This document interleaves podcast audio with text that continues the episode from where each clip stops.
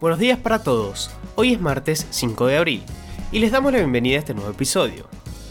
Con un nuevo resumen de noticias en solo 5 minutos. Mi nombre es Manuel Carrasco Y yo soy Jazmín Gutiérrez. y esto es Primera Parada, un podcast de Publius Group.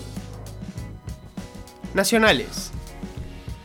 Javier Milei, diputado nacional, ya está decidido a ser candidato para la próxima presidencia. De hecho, reveló este lunes que ya eligió cuatro dirigentes para las carteras de Economía, Relaciones Exteriores, Bienestar Social e Infraestructura. Si bien no quiso informar quiénes son, aclaró que sus planes en el área económica serán llevados a cabo por un ministro hiperortodoxo y muy liberal. Por otro lado, también habló acerca de lo que haría con empresas estatales deficitarias como Aerolíneas Argentinas, a la cual privatizaría. Escándalo en el Parla Sur por la presencia de Fabián Pepín Rodríguez Simón, el operador judicial de Mauricio Macri. Los diputados del cuerpo lo abuchearon y rechazaron su participación por estar prófugo de la justicia y con asilo político en el país vecino. El presidente del Parlamento, Tomás Vitar, le cedió la palabra a Rodríguez Simón, quien podía hablar durante tres minutos, pero inmediatamente los diputados argentinos del Frente de Todos comenzaron a gritar que el exfuncionario de Cambiemos es un prófugo y que no correspondía a su intervención. Ante esto, Vitar llamó a un cuarto intermedio de 10 minutos, se cortó la transmisión y se reanudó después sin Rodríguez Simón. Detuvieron en República Dominicana a Leonardo Cositorto, el jefe de Generación Zoe. Estuvo un mes prófugo buscado por la fiscal Juliana Companis, que lo acusa de casi 40 hechos de estafa en Villa María, provincia de Córdoba, en una causa en donde ya están presos sus número 2, Max Bastista, y su contador Norman Próspero. Internacionales.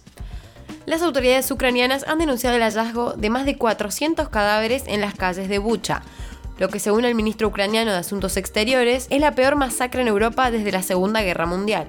Por su parte, el presidente estadounidense Joe Biden pidió enjuiciar a Vladimir Putin por crímenes de guerra por la masacre de Bucha. Lo describió como un tipo brutal y declaró que lo que está sucediendo en Ucrania es indignante. Tras esto, añadió que seguirá añadiendo sanciones a Rusia y por su parte la Unión Europea planea hacer lo mismo.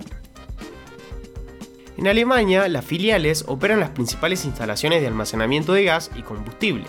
Esta vez, el Estado alemán tomará el control temporal de la filial de la compañía de gas Gazprom debido a su importancia para el suministro de energía.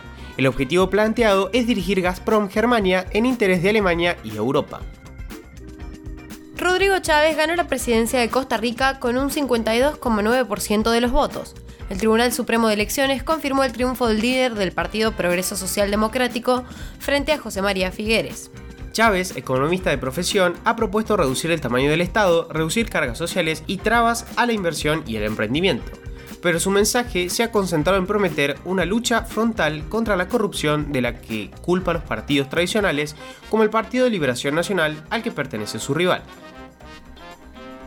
En Alemania, un hombre se vacunó 87 veces contra el COVID para vender certificados de vacunación falsos. Se trata de un ciudadano alemán de 61 años. Fue detectado en un centro de vacunación en Eilenburgo, en Sajonia, al presentarse por segundo día consecutivo para recibir una dosis.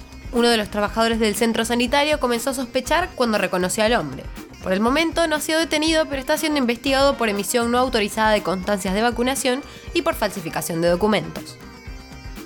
Elon Musk se convirtió en el mayor accionista de Twitter, tras comprar el 9,2% de sus acciones por un valor de más de 2.800 millones de dólares. Tras conocerse la noticia, las acciones de Twitter han subido más de un 25%. Por el momento se desconoce qué rol tendrá Musk en la compañía, ya que en la adquisición no se relaciona con ninguna función específica.